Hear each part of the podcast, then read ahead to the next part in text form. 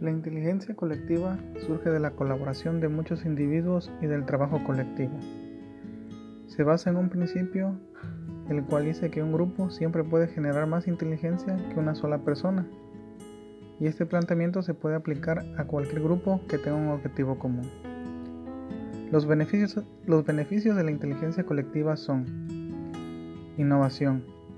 De un colectivo de personas surgen más ideas que de una sola ahorro de tiempo. Se evalúan ideas utilizando múltiples criterios que permiten actuar antes. Ahorro económico. Se requiere de menos tiempo y recursos para obtener soluciones. Democracia en tiempo real. El poder es de todos y se revaloriza constantemente.